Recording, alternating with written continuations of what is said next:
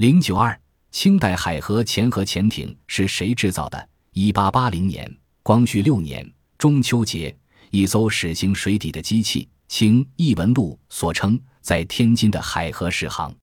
其形状如同橄榄，人水半浮状，艇上有水标和吸气机，艇体由木料、铁皮构成，潜艇人水下一尺，其水标便缩人艇内一尺。当时困为河水太深，因此水标浮出河面持续。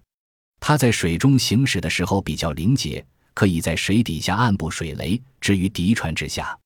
这艘简易的驶行水底的机器，堪称为我国近代造船史上的第一艘潜艇。该艇建造由当时的天津机器局（原名为军火机器总局），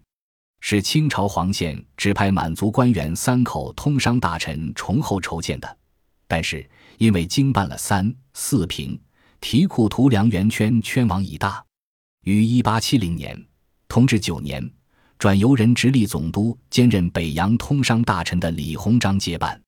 李鸿章接办了该局后，辞退了英国的总办及技术人员，解雇了大批的北方工匠，同时任用了大批的南方工匠。经过李鸿章对天津机器局的调查后，自行设计和制造了一些船艇。其中这艘驶行水底的机器就是中国人自行设计和制造，可以算是第一艘潜艇。但是由于史料的失载，现在不知道设计制造这艘潜艇是何人。